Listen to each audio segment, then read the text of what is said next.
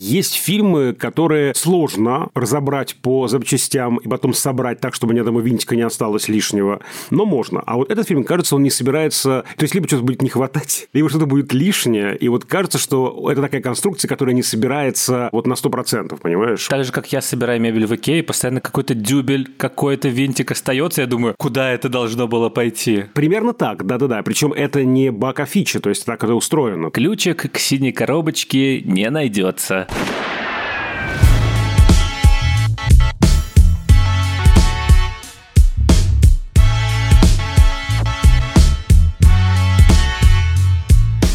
Всем привет! Это подкаст «Кинопоиска. Крупным планом». Меня зовут Дуля Джинайдаров, я редактор видео и подкастов «Кинопоиска». А я Всеволод Коршунов, киновед и куратор курса «Практическая кинокритика» в Московской школе кино. Каждую неделю мы обсуждаем новинки проката, иногда разбираем классические фильмы, а еще советуем, что посмотреть.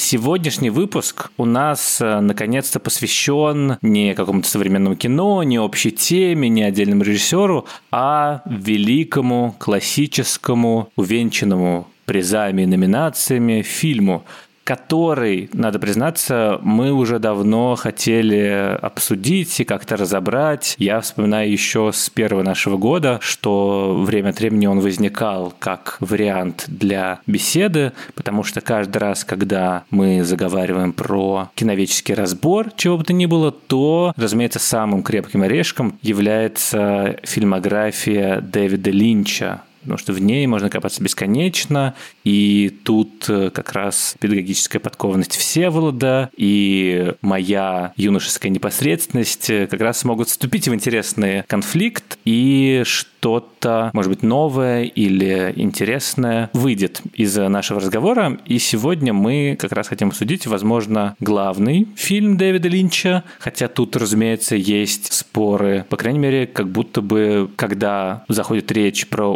ультимативного Линча, про фильм, котором сходятся все его темы, приемы, про фильм, который наиболее признан критиками, режиссерами, кинематографистами, то, конечно, речь всегда заходит про Малхолланд Драйв. Я думаю, что поспорить с ним может синий бархат, наверное, еще, да, вот по такому статусу визитной карточки, как это пошло извините, не звучало, но да, вот, пожалуй, вот такой тоже просто вот линчевский фильм. Бывает, что сериал Твин Пикс, это очевидно, но если мы про кино, то вот из 80-х, э, наверное, конечно, синий бархат. Вот тоже очень внятно показывает метод Линча, его сновидческую эту эстетику. Да, но здесь, мне кажется, просто гораздо более радикальное высказывание и гораздо ярче выделяется этот фильм на фоне продукции нулевых на фоне голливудского кино. И, конечно, когда я его посмотрел, а я, признаюсь, я посмотрел его впервые, буквально вот сегодня. Ого. Да, ну... Я не про шейминг сейчас, я про то, что ты под свежим впечатлением. То есть это вот я его пересмотрел позавчера еще под впечатлением, довольно большим шлейфом, у меня такой мощный всегда от этого фильма. А у тебя такой вообще-то еще там внутри. Собственно, поэтому мы решили его во многом обсудить, потому что мы разговаривали в специальном выпуске про фильмы, которые мы не смотрели, но нам немного стыдно, плюс Плюс некоторым назад я прочитал какое-то количество списков 100 лучших фильмов 21 века, и там Малхолланд Драйв всегда в первой десятке, где-то он, собственно, назван первым, в частности, в списке от BBC Culture. Так что, конечно, хотелось уже закрыть вот этот вот гештальт, хотя не скажу, что у меня прямо свежее, невероятно новое впечатление, потому что, разумеется, работая кинокритиком, разумеется, работая редактором киновического YouTube-канала,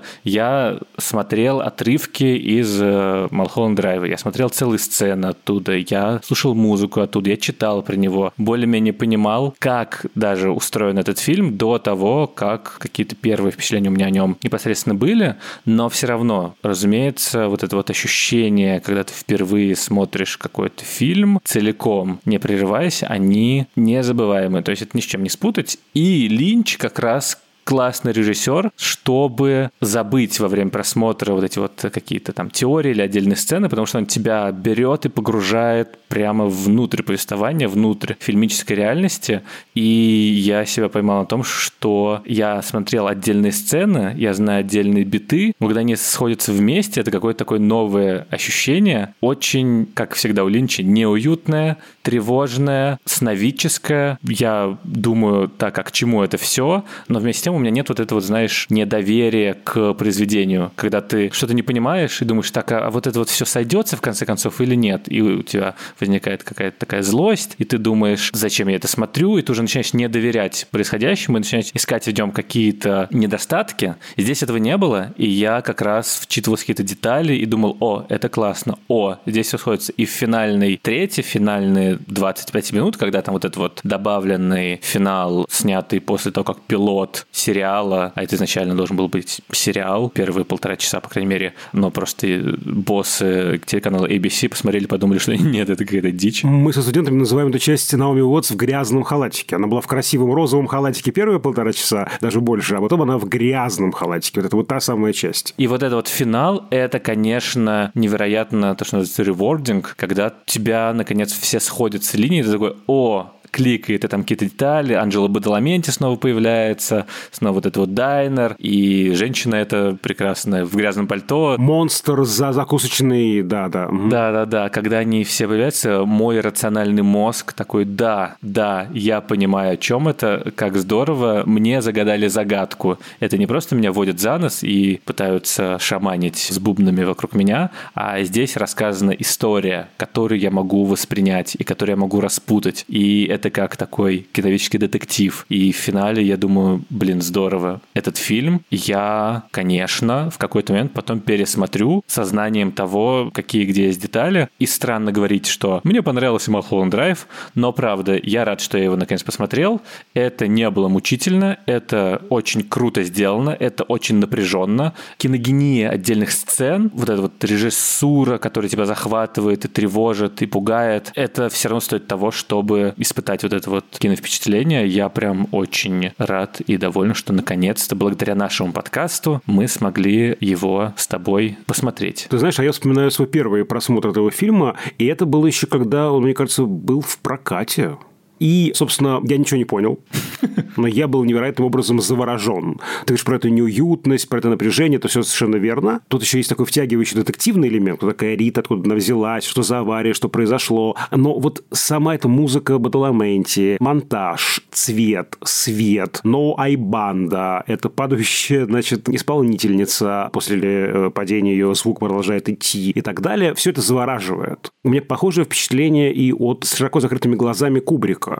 Очень сложное повествование, но вот завораживает. Оторваться невозможно просто. Вот. И это такое впечатление на грани какого-то иррационального чего-то. То есть рационально то я рисую схему этого фильма. После этой схемы я сам в обмороке, потому что мне доски не хватает для того, чтобы это все написать. Ты рисовал схему этого фильма, да? Да, сейчас я тебе ее просто могу даже показать. Ты должен это сфоткать или отсканировать, и мы это в канал выложим обязательно. Я, я могу презентацию просто. Э, ну, просто эти, ну, слушай, ну, это невозможно, какие-то пунктирчики. Очень классно, как раз здорово. Это как э, Линч э, разбирает Линча, понимаешь? Э, тоже ничего не понятно, что имел в виду Всеволод. И мы рисуем схемы твоей схемы. Слушатели должны дойти до того, что мы хотим сказать. Так вот, рационально страшно любопытно. Для меня это такое еще теоретическое кино, которое вот очень важно разбирать, оно вообще о природе кинематографа. Но вот это один из немногих фильмов, который меня забирает эмоционально и на каком-то иррациональном уровне. Поэтому для меня это один из самых важных фильмов, и я согласен с теми, кто называет его едва ли не главным шедевром 21 века. Так что сегодня у меня праздник.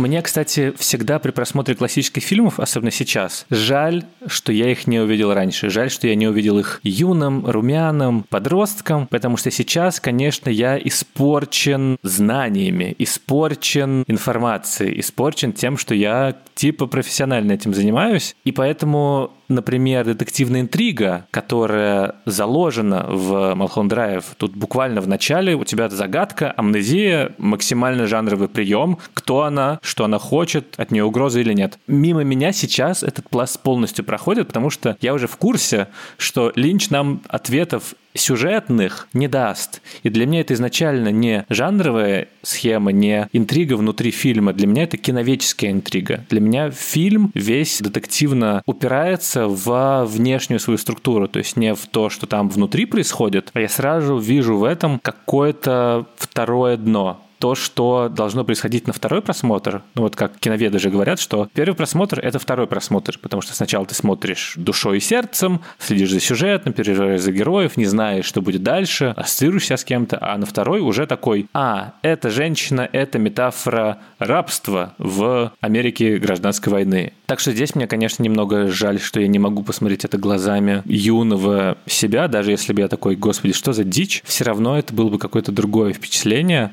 и я всегда поэтому завидую людям, которые ездят на кинофестивале и, типа, не знаю, приехали на Каннский кинофестиваль 2001 года. И ничего не зная, просто кино это фильм Линча, наверное, что-то будет интересное. И просто для них все это разворачивается. Ну, смотри, давай, значит, попробуем разобраться в том, что там происходит, и вообще понять, можно ли разобраться. Как ты понял, да, где граница сна, где граница реальности, кто что видит, какой сон, кто кому снится. Здесь огромное количество тоже вариантов, да, есть. Расскажи, вот какой вот у тебя там любимый ключик? В общем, для тех, кто вдруг слушает наш подкаст, но не видел Малхон Драйв или давно смотрел, я просто кратко перескажу, что там происходит. Попытайся, да. Подожди. А вот это интересные, мне кажется, упражнения. Вызов просто, челлендж даже скорее, да. Женщина, брюнетка, которую играет Лора Харинг, едет по Малхолланд Драйву, попадает в автокатастрофу, убегает от места аварии и приходит в дом, в который затем приезжает юная актриса Бетти, которая хочет покорить Голливуд, и это квартира ее тети. За женщиной-брюнеткой Лори Харинг охотятся какие-то люди, которые представляют ей пистолет во время этой сцены в машине, и оказывается, что у нее еще есть куча тысяч долларов, и у нее амнезия, она не знает, кто она такая, и Бетти, которая играет Наоми Уотс, пытается ей помочь. И дальше Бетти ходит на кастинг, там еще есть линия режиссера, вот, и так далее. И в какой-то момент они сначала идут на выступление певицы, которая поет красиво, они все плачут, а дальше она падает, но музыка продолжается, и все это время у них э, есть какая-то загадочная синяя коробочка и ключ, в который в какой-то момент камера залетает, и мы вылетаем в другом пространстве, в котором Наоми Уотс играет грустную версию героини. И халатик ее из розового стал грязно-серым.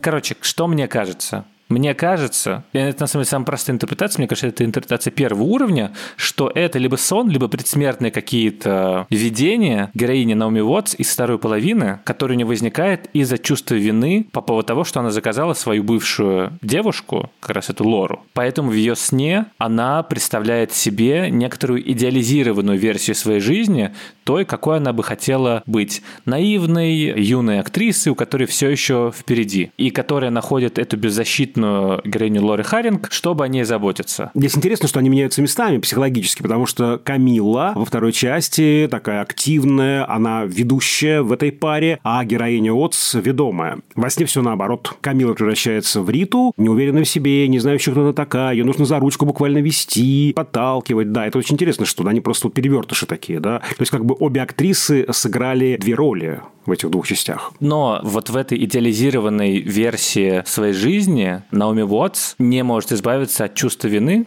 какого-то, и от страшной реальности, которая на самом деле произошла, в которой у нее сплошные разочарования и убийства. И внутри этой фантазии, вдохновленной золотым веком Голливуда, 50-ми, скрывается еще и жесткая нуарная часть, в которой происходит убийство и так далее. Поэтому там и возникает этот труп, она как бы видит себя умирающей. Поэтому мне кажется, на самом деле, что это не сон, а это именно предсмертные какие-то видения, потому что она уже лежит в этом же положении, как бы на той же кровати, и мертвая. То есть она видит себя. Но вместе с тем тут тоже открыт простор для интерпретации. Параллельно еще она, соответственно, представляет всех людей, которые каким-то образом задействованы в этой травматичной ситуации в реальном мире, внутри этого сна, как-то выстраивая все в свою пользу, что и режиссер ее замечает, и как в нее влюбляется, и что это Камила Родес некоторая была на самом деле навязана продюсерами этому режиссеру, и что, не знаю, убийство, которое совершает вот этот человек, киллер, которого она наняла, он тоже его как-то смешно выполняет, и параллельно еще развивается вот эта вот история про режиссера, которая на самом деле абсолютно реалистична. Ну и, в принципе, там все более-менее реалистично, кроме того, что отдельные детали внезапно утрированы. И, условно, то, что его унижают и обливают краской, и он в итоге сдается, и на самом деле не ценит искусство, это тоже как бы ее способ совершить возмездие. Да, там что такое вот черно-комедийного, да. Режиссер застает свою жену с уборщиком бассейна в постели, и они его нафиг выгоняют из дома просто, да, пошел отсюда и просто вышвыривает этот вот огромный ампал такой, да, из собственного дома. Или, конечно, такая черно-комедийная совершенно сцена с уборщиком, потому что киллер должен достать какую-то черную записную книжку своего, видимо, бывшего напарника или там какого-то криминального партнера. Значит, он его убивает, но пуля почему-то проходит сквозь стену и какую-то женщину, значит, попадает там за стенку, видимо, очень тонкие стенки. Он идет эту женщину добивать, тащит ее орущую, раненую в комнату с первым мужиком. Их замечает уборщик, он стреляет в уборщика, тот умирает, падает на пылесос. Пылесос включается. В ярости тот стреляет в пылесос. Пылесос загорается и срабатывает сигнализация.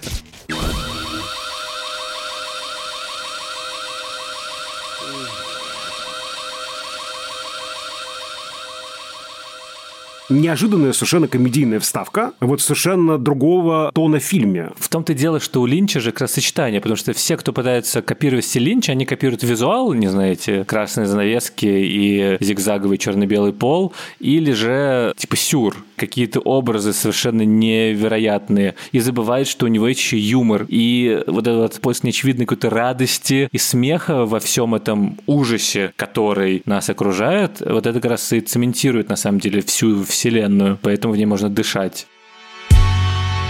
Ну, смотри, вот в этой версии, да, ее озвучила, значит, сама Наоми Уотс, одна из главных актрис фильма, и она, так сказать, самая рационализированная, самая четкая, самая удовлетворительная, вроде бы, да, на первый взгляд. Но тогда вот в этой версии не очень понятно, что за Дэн такой, линия с Дэном, который видит эту старуху-монстра за, значит, вот закусочной. Даже вот вся эта линия с черной записной книжкой никак не отрабатывается, да. То есть там есть какие-то детали как бы избыточные, да. С одной стороны, там очень понятный принцип, все эти странные персонажи оказываются гостями на вечеринке вечеринке, где режиссер и любимая девушка э, героини Уотс объявляют о помолвке, да, и ее просто начинают трясти, она в ужасе от этого всего.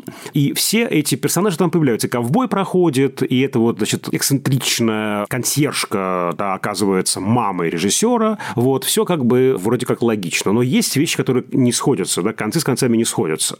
Знаешь, даже можно предположить, что здесь все наоборот. Что это Бетти, приехавшая в Лос-Анджелес, видит сон и про себя идеализированную версию и про себя вот эту страшную версию. Да? Я вот там прям считаю моменты, где персонажи засыпают и просыпаются. И здесь интересно, что и Дэн рассказывает о своем сне, и, значит, обе героини просыпаются и засыпают, да, неоднократно причем. Вот, и можно предположить, что это Диана видит сон, Диана из второй части. На эту версию, кстати, с Дианой работают первые самые кадры, мы видим это вот розовые простыни, которые мы видим в конце. Кто-то спит, короче говоря, спит Диана, очевидно. Вот, либо она проснулась, и вот, собственно говоря, она проснулась в день, когда получила ключ, либо действительно это такой же предсмертный делирий, да, предсмертное какое-то видение, когда она уже решила покончить с собой или уже даже выстрелила и пронеслось вот перед ней. Это вот такое странное видение. Вот, но тут очень много таких наивных каких-то штучек, которые, ну, как бы с Дианой не вяжутся. Смотри, Како, как она выглядит? Она выглядит как голливудская звезда 30-х, 40-х, 50-х годов. У нее какие-то роскошные бусы, какие-то платья, какие-то костюмы. Ну, зачем консьержке даже в Голливуде ходить в этом? Она как будто пришла с премьеры фильма как будто бы девочка еще летит в самолете из Канады, и ей снится то, как она вот придет и туда, а там все окажется вот так роскошно, ты понимаешь, да? Вот зачем ей выглядит так? С другой стороны, да, как выглядит продюсер на этих пробах? Это же просто дичь какая-то невероятная, да? Когда режиссер говорит «and action», таким тоном просто, как будто, ну, это представление 15-летней какой-то, знаете, прекрасной поклонницы кинематографа, да, без опыта. Как выглядят пробы к фильму «История Сильвии Норт», который снимает наш Адам Кешер, режиссер? Почему-то эта проба сразу уже в гриме и костюме, но такого не бывает, ребята. Она еще поет почему-то, что это за музыкальный фильм, это клип какой-то или что. Они поют разные песни почему-то. То есть ну, на уровне просто логики, да, кинопроизводство – это дичь невероятная. То есть можно предположить, что это наивная Наоми Уотс летит в самолете и видит это свой сон с этими двумя странными старикашечками, да, которые, значит, вот ей желают удачи. Мне еще нравится, знаешь, какая идея, что все это не сон вообще. Здесь нет границ между сном и реальностью. Это все чистая реальность. И фильм начинается со второй части. То есть начало фильма. Камилла едет в автомобиле. Ее заказала Даяна. Она об этом не знает. Случается авария. Она попадает в дом Коко. И дальше ее измененное состояние сознания. Все в реальности, но она представляет, она же не помнит ничего, какую-то другую девушку она видит с лицом Наоми Уотс. То есть дальше вот 51 часть – это ее искаженное сознание. Там очень интересно, что вещи могут как бы так склеиваться. Эти вот киллеры и его дружок, они обсуждают какую-то аварию, какую-то катастрофу. У секс-работницы они спрашивают, не видел ли ты брюнетку такую немножко потасканную, не появлялась ли она? То есть есть намеки на то, что это может быть не первая часть, а вторая, а вторая, наоборот, первая часть. Это тоже не работает в полной мере, потому что там это черная записная книжка. В первой части он убивает этого человека и получает черную записную книжку. В таком случае во второй части, когда была встреча с Даяной, у него не должно было быть этой черной записной книжки, но она у него там есть. Здесь вообще мало что сходится, да? Вот, например, я могу сказать, как зовут главную героиню? Вроде как Бетти. Почему тетушка пишет, значит, дорогая Битси. Окей, это другая форма одного и того же имени Элизабет. Бетти, Бетси, Битси. Все они легитимны, все они равнозначны. Но почему героиня сама себя называет Бетти, а ее тетушка пишет записку некой Битси? Может быть, это ну, не ее тетя и не та племянница, понимаешь? И поэтому соседка и говорит, здесь что-то все не так, здесь что-то все перепуталось. Да, ведь, собственно говоря, они же не встречаются, да, просто по телефону разговаривают, и вроде как Бетти убеждает, что все хорошо. Ведь, ну, племянница и тетя могут действительно не так близко знать друг друга и по голосу не опознать, что они ошиблись. Короче говоря, я перестаю вообще верить во что бы то ни было. Подвергаешь сомнению любую реальность. А все вот ли ты? А ведем ли мы этот подкаст? Так вот, я к тому, что здесь вот у меня, э, вот этой вот схеме, которую я вот тут вам, может быть, выложу, у меня там есть 9 таких линий, да, вот там, где есть прямая линия, это как бы реальность, пунктир – это сон. Здесь очень интересно понять, кто сновидец, где граница сна и реальности. Мне очень нравится одна из этих интерпретаций. В самом конце мы видим женщину с голубыми волосами в театре Силенцио. Как будто бы закрылся занавес и включился свет. И все, что мы смотрели, это видела она. Спектакль ли, фильм ли. То есть, возможно, она не сновидец, но это то, что она увидела, вот, э, возможно, на неком экране. Да? Она как бы, да, вот та инстанция, да, которой мы здесь подключены, а никакая не Бетти, никакая не Камила, не Рита, ни кто-то там еще. Я, кстати, подумал, что то, что она говорит Силенцо, это как раз раз про смерть, а теперь тишина. Ну, то есть закончилась вот эта вот э, песня какая-то. Точно так же, как во время выступления певица падает, а продолжается какое-то пение. Это одновременно про то, что мир – иллюзия, про то, что кино, искусство создает некоторые эмоции у тебя реальные, когда само по себе является не настоящим, но одновременно это и про то, что ты заканчиваешь существовать, а твое сознание еще какое-то время продолжает создавать некоторые образы. И точно так же и условно героиня Наоми Уотс, которая в финале совершает суицид, какое-то время еще продолжает мечтать о некоторой другой жизни, о том, как бы все идеально складывалось в ее жизни. По поводу этой инстанции, это очень интересно поразмышлять. Вот эти девять схем, которые я тут рисую, это все, если одна инстанция. А если их несколько? А, то есть, что фильм – это трансляция из нескольких подсознаний, да? Это может быть несколько снов одного человека. Или несколько снов снов разных людей. Тут интересно, что ведь по сути вот есть три симметричных образа. По сути для меня они про одно и то же. Это вот эта вот соседка такая полубезумная, которая говорит, здесь все не так, все, значит, сломалось, я чувствую, что что-то здесь не так, да. Это странное существо, значит, вот за закусочный Уинкис и ковбой, который говорит, что вообще ты можешь выбрать, делать, что я скажу, или делать, что ты хочешь, да. По сути для меня это все образы судьбы судьбы с некой предзаданностью, и ты как бы либо подчиняешься этому, либо ты сопротивляешься этому. Возможно, это действительно три разных версии сна одного человека. Или на самом деле здесь перекрестные сны. А в метафоре кино это тоже красиво работает, потому что что такое кино? Все мы сидим в зале и видим как бы один тот же сон, но его по-разному интерпретируем, да, или как бы то, то ли один сон для всех, то ли это разные сны на основе как бы одних тех же каких-то образов и событий. Вот, я скорее к этому склоняюсь, да, то есть здесь вот правда не один сон, а несколько снов перекрестных. Один ли сновидец, это вообще, может быть, даже сновидец Дэвид Линч, сам Дэвид Линч. Но это по умолчанию как бы. Ну, как в персоне Бергмана, да здесь тоже очевидный отсылка к персоне, потому что две девушки сливаются в одну, да. Там даже этот кадр есть. Да, когда Рита надевает белый парик, они просто очень похожи. Так вот, как в персоне Бергмана, да, здесь получается, что мы внутри какого-то бессознательного сознания ли, и две девушки, две женщины в фильме Бергмана – это лишь модули психики кого-то невидимого, да, то же самое и здесь. И вот э, когда я про это размышляю как про набор нескольких снов и про то, что здесь именно поэтому все не стыкуется, одно с другим, потому что нет единой рамки. Для меня это такая единственная, примеряющая с рациональным осмыслением какая-то концепция. Вот э, по-другому я это сложить в единую конструкцию не могу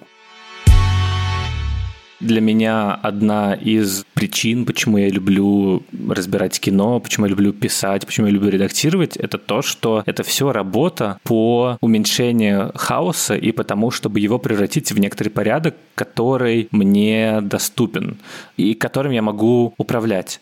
А здесь Линч тебе являет э, на экране невероятный сюрреалистический хаос, вроде бы, но при этом в финале он тебе дает зацепочки, ключи. Собственно, он в одном из интервью говорил, что это мой самый линейный фильм и понятный. Здесь очевидно, как бы, что происходит. И я цепляюсь за это и думаю, да, да, я вижу некоторое рациональное зерно, я вижу человеческую историю конкретную в этом, в которой есть примерно очевидный посыл, потому что, конечно, в целом очень про многие фильмы в какой-то момент можно сказать, ну, просто почувствуй, просто оцени атмосферу, опыт, и я всегда соглашаюсь, да, конечно, но, кажется, наша работа с тобой, Всеволод, в том числе в том, чтобы вычленять некоторые смыслы и искать подтверждение в нем, потому что я верю, я прям искренне верю, что кино, которое очень на большую часть субъективно, и каждый видит то кино, которое он видит, каждый понимает те смыслы, которые он понимает, и режиссеры и авторы сами иногда не могут внятно объяснить, а что, собственно, они имели в виду, в основе его все равно есть какие-то законы, правила, рамки, и мы сможем это выразить словами. Не полностью, но хотя бы дать какие-то ключики. И я знаю, что у Линча в какой-то момент, кажется, спросили про то, как создать фильм, собственно, и он рассказывал, ну, смотрите, вы сначала сначала придумать одну сцену интересную, дальше вторую, дальше третью. И так, когда у вас будет 15 сцен, хоп, у вас есть фильм. То есть вот это вот сочетание киногеничных ситуаций и ярких образов, которые врезаете тебе в память, и все, у тебя готов фильм. И это круто, но вместе с тем я верю, что Линч настолько умелый режиссер, настолько внятный, что его величие именно в том, что он способен придать всему это какой-то общий смысл. Его фильм одновременно набор сюрреалистических образов, и вместе с тем это попытка рассказать какую-то историю. Ну, то есть я всегда воспринимал его кино во многом просто как нечто, что меня завораживает, но вместе с тем и как максимально личное высказывание. Ну, то, что в основе большинства фильмов все-таки лежит. Что-то, что трогает меня, что-то, что почему-то трогает зрителей. И условно, не знаю, головоластик при том, что это какое-то очень жуткое, травматичное, кошмарное переживание. Я, когда его смотрел, я думал, это же просто про овнешнение психологии молодого отца то, как видит мир человек, который только что произвел на свет другого человека, и поэтому там вот эта вот странная кукла вместо ребенка, поэтому здесь странные гудения и так далее. А здесь же тоже очень много вот этих вот сцен отдельных, они выстраиваются для меня как личные переживания, как некоторая внятная история, человеческая, трагедийная, драматичная, на которую наверчены яркие образы, киногеничные, чтобы мы прочувствовали, что, собственно, герои э, в этот момент момент переживают. Условно, когда у нас в начале сцена с э, режиссером, э, с Бадаламенти, вот где они говорят, что вы должны взять вот эту вот актрису на главную роль, я прям чувствую, что в основе этого абсолютно распространеннейшая обычная история как, э, не знаю, продюсеры или какие-то люди с деньгами говорят режиссеру... Это девушка. Это девушка. This is a girl. Да, должен делать так.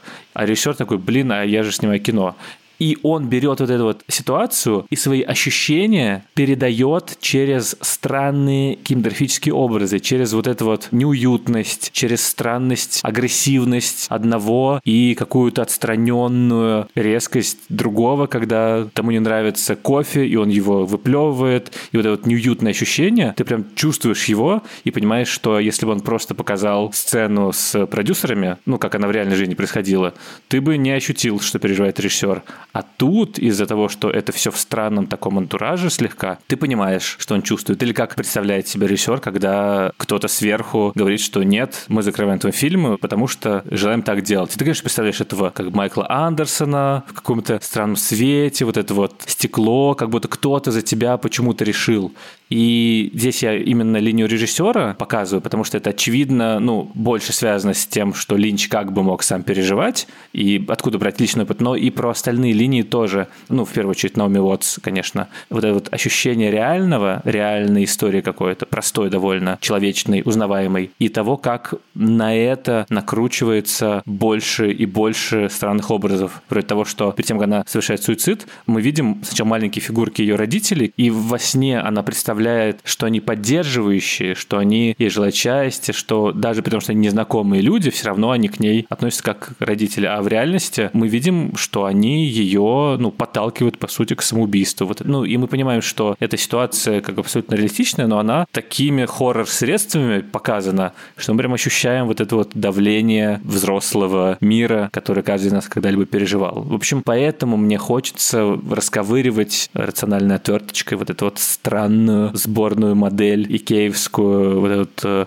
хрундгник, в котором постоянно какие-то детали остаются, никуда вроде бы не пришпиливающиеся, но все равно что-то собирается, я думаю, нормально, я могу с этим жить. По поводу человеческой истории я согласен, но при всем том, что здесь все накручено, да, перед нами, в общем-то, история потерь. Что в истории Даяны, что в истории режиссера. Одна утратила свою любовь, другой утратил свое детище, да, свой фильм практически, да, потому что с другой героиней это уже не его фильм. Он остался своими ресурсами, деньгами, но потерял свою субъектность. И вот здесь интересно даже, вот, да, вот эта вот история, если мы говорим про э, эту историю потери любимого человека, неважно даже откуда мы на нее смотрим. То есть ты уже потерял и видишь, как могло быть все хорошо, либо ты уже влюбился, но думаешь, ой, а я ведь недостоин, а если меня бросят? Или, тут еще можно тоже интересно проинтерпретировать, что это сон Бетти, которая вдруг, познакомившись с этой Ритой, осознает свою инаковость и ужасно боится ее. То есть из какой бы точки ни посмотри на это, это работает. Ну да, и это про потерю собственной идентичности. Тут во многом вот эти вот все двойники, амнезия, это же про я, это про поиск себя, кто я такой, а режиссер или я, если я соглашаюсь на давление продюсеров, а актриса ли я, если у меня ничего не получается в карьере, а кто я без человека, которого я люблю. Ну, вот это вот все идеи, они очень здорово тут прописаны. Ты знаешь, мне очень нравится, я прям показывать люблю эту сцену, когда мы изучаем подтекст в кинематографе, у нас вот есть дважды проигрываемая сцена, ее репетирует Бетти, а потом отыгрывает ее. Причем, когда она ее просто читает, репетирует, зубрит текст, текст равен изображению, да, здесь все как бы одно к другому прилегает. А когда она отыгрывает это уже на пробах, там же интересно, что она говорит говорит «уходи, я тебя ненавижу», а сама прижимается к нему. То есть ее разум, рационально она говорит «уходи, мы не можем быть вместе», а тело ее говорит – не уходи, я тебя не отпущу, я не могу без тебя. И это очень здорово, мне кажется, сделанная история именно как метафора всего фильма, это расколотость. Кстати, я подумал, когда смотрел Малхон Драйв и досмотрел до конца, я видел эту сцену до целого фильма, потому что смотрел одно видеоэссе как раз про что это было, что это значит. Я подумал, что это же одновременно дважды проигрываемая сцена, которая показывает, что такое иллюзия кино и как работает, э, в принципе, искусство, но одновременно это может быть и эхом реального эпизода, который произошел в настоящем таймлайне между героиней Наоми Уотс и Лори Херинг. Как раз что она и говорит, что то, что ты совершила, это плохо, я не хочу тебя видеть, я тебя ненавижу, я ненавижу нас, я тебя убью. Ну и в итоге убивает. Action. Get out before I call my dad. He trusts you. You're his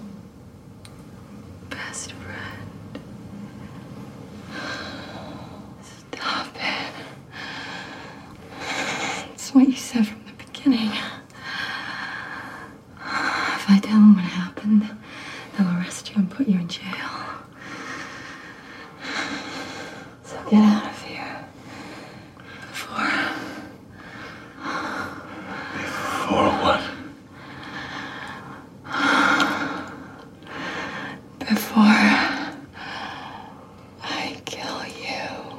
Это так круто все зарифмовано, то есть э, я абсолютно уверен, что это не случайно, что эти переплетения, эти параллели, эти отражения, они неспроста, и что Линч все это простраивал, и что это все в итоге складывается в единую какую-то конструкцию, и это то, что больше всего на самом деле меня восхищает, наверное, в этом фильме, потому в нем и такое бездонное количество интерпретаций, что очень много всего переплетено, и вместе с тем, несмотря на множество разных сущностей, это все про одно и то же, то есть какое-то ядро мыслей, ядро смыслов, оно повторяется, оно проговаривается много раз, и это очень круто.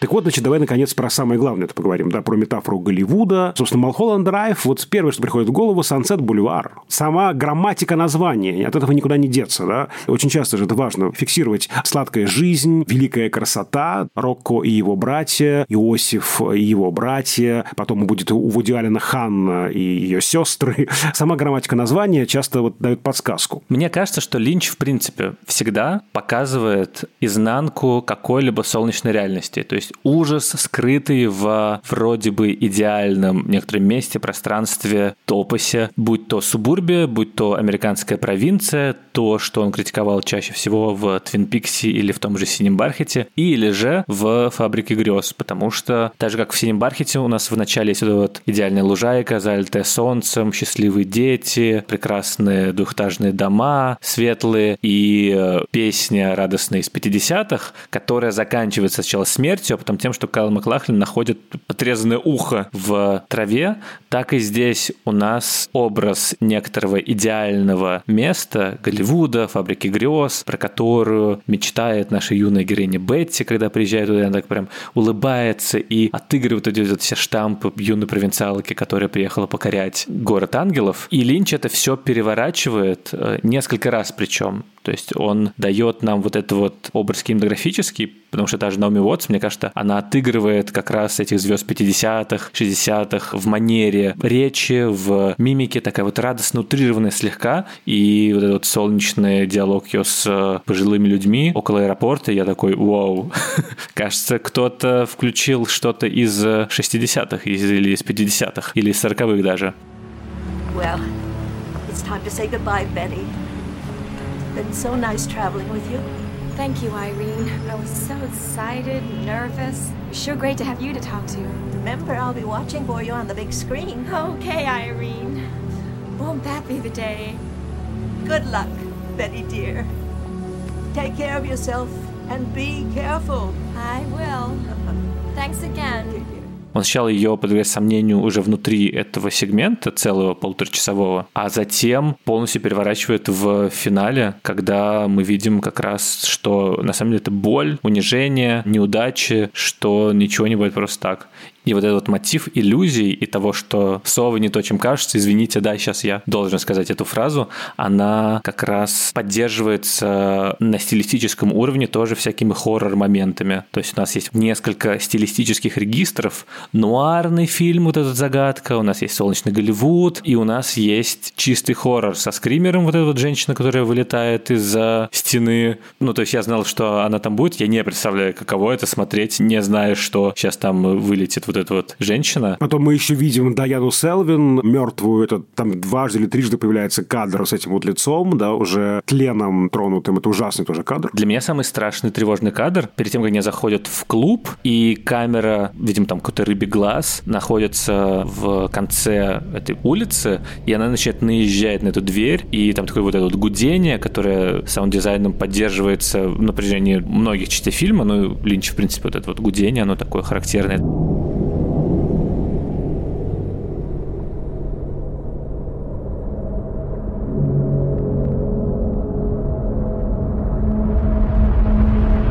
Как он управляет этими контрастами на уровне изображения и звука от солнца и слоумо таких наездов и музыки 50-х, и вот этого вот медленного какого-то эмбиента от Бадаламенти, и то, как внезапно возникают какие-то такие страшные элементы, это очень круто работает на уровне ощущений, вот это вот э, подвергает сомнению, а что ты видишь, а ты уже настроился на какой-то один регистр, а тебя внезапно в другое переводят, и ты такой, а что есть реальность? Это на уровне ощущений у тебя возникает, и это, конечно, невероятно. А я бы еще вернулся на минутку к фильму Билли Уайлдера «Сансет Бульвар», потому что даже завязка очень похожа. Просто хочу напомнить, да, что это великая картина 50-го года, и там персонаж, правда, мужчина, спасаясь от преследования, оказывается на заброшенной, как ему кажется, голливудской вилле. Так и наша героиня, спасаясь от преследования, также она оказывается в этом кондоминиуме. Дальше, ведь, собственно, в ядре обоих фильмов история актрисы, которая мечтает об успехе, но осознает в какой-то момент, что она, ну, не успешна, что ее уже забыли, ее пик славы давно прошел. И дальше тут есть любовный треугольник.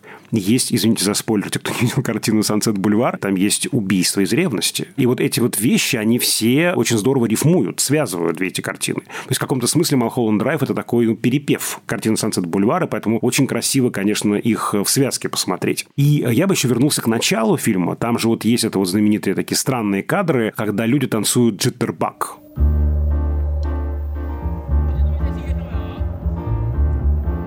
Там как бы есть трехслойное изображение. С одной стороны пары, которые танцуют, и они нормально освещены. Потом есть какие-то негативные черные версии этих пар, такие как бы тени, абрисы такие, которые танцуют там над задним фоне. Есть залитое светом лицо Наоми Уотс. Я хочу вернуться к этой теме, да, что кино это есть коллективный сон. Это очень, мне кажется, важный комментарий Линча, что этот сон может быть сладким, вот этот дрим буквально как сон и как мечта. Мечта, где мы можем проиграть то, что с нами не происходит и, возможно, никогда не случится. Но кино может быть и страшным сном, кошмарным сном, и очень полезным, на самом деле, душеспасительным в том смысле, что мы проиграем лишь в этом сне, не в реальности, слава богу, а в этом сне какую-то негативную модель истории. Увидеть некую модель в негативе. То есть кино – это сон, который дает нам разные возможности. Увидеть реальность, вот таком, ну, реалистичном свете, увидеть некую идеализированную версию реальности, некую мечту «сладкий сон», и увидеть как раз обесцененную версию реальности «страшный сон». Вот эти вот три модели фактически на уровне метафоры визуальной только заявлены уже в начале. Не случайно в этих своих подсказках Линч чуть ли не первым номером или одним из первых пунктов он вставляет этот вот пункт, что происходит в начале фильма. Две очень важные подсказки даны до начальных титров. Для меня этот фильм настолько многомерен и поливалентен, что мы даже, мне кажется, какой-то и сотой доли не проговорили того, что, наверное, стоило бы о нем сказать. Ну, то есть он, правда, так устроен, что там хочется ковыряться в этих деталях, в этих черных записных книжках, в этих, значит, именах персонажей и так далее. Но мы не будем этого делать. Если у вас возникло ощущение неполноты, какой-то недосказанности после прослушивания этого выпуска, знаете, что вот лично я его разделяю. Дорогие слушатели, если вы чувствуете некоторую разочарованность, растерянность, непонимание, страх, одиночество, одиночество, боль от предательства и э, дезориентацию в пространстве после нашего подкаста, знаете, мы так и задумывали.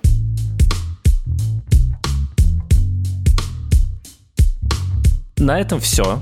Нет, подожди, не все, мы с тобой забыли. Мы никогда не закончим. Тема чайных кружек не раскрыта. Там же вообще интересно очень, да, что у героини э, Наоми Уотс в э, второй части есть эта кружечка, там же особая кружка по форме, она просто мелькает неоднократно в кафе Винкис. То ли она украла эту кружку, то ли она и есть официантка, которая, ну, вот как бы взяла эту кружку домой.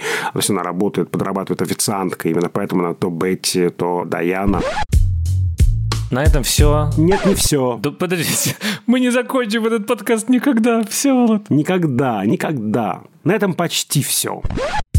На этом почти все. С вами расследовали дело о таинственном фильме снятом про Малхолланд Драйв, старший инспектор Дуля Джинайдаров. Да, э, я, в общем, буду начальником убойного отдела. Значит, все вот Коршунов. Друзья мои, я хочу сказать, что мы есть на всех подкаст-платформах страны от Яндекс Музыки до Apple Podcasts. Пожалуйста, ставьте сердечки в Яндекс Музыке, и вы подпишитесь на наш подкаст, собственно говоря. Ставьте звездочки в Apple Podcasts, пишите отзывы. Также пишите нам какие-то развернутые послания, если у вас они появятся, родятся на почту подкаст собака кинопоиск ру. А заодно подписывайтесь на наш телеграм-канал, разумеется, общим планом. Там скоро, вот уже совсем скоро будет 13 тысяч подписчиков. Возможно, 13 тысячным подписчикам будете вы. Мы вам ничего за это не подарим, просто приятно. Мы даже не сможем сказать, вы это или нет. Мы выкладываем в этом канале эпизоды, разные доп. материалы, опросы, картинки. Думаю, выложим сфотографированную или отсканированную Всеволодом схему. Я надеялся, что он забудет об этом. Нет, нет, конечно, не забуду. Всеволод, все должны знать, каким образом ты готовишься к нашим подкастам. Над этим эпизодом работали звукорежиссерка Лера Кусто и продюсеры Бетти Исакова и Лена Рябцева. Бетти Исакова или Бетти Исакова или Битси Исакова, вот у нас же три непонятных имени в фильме.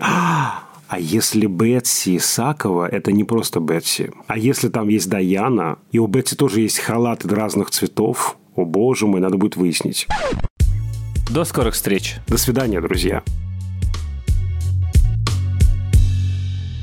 Наконец-то все, вот наконец-то обсуждаем то, что тебе нравится, да? Да, да, а не телепузиков этих ваших всяких. Между прочим, связь телепузиков и Дэвида Линча недоисследована, мне кажется. Ты же знаешь, что говорят телепузикам э, в конце серии «Телепузики, спать пора». Силенцио. Да ты что? Все связано, все переплетено. Телепузики не то, чем кажутся, Всеволод.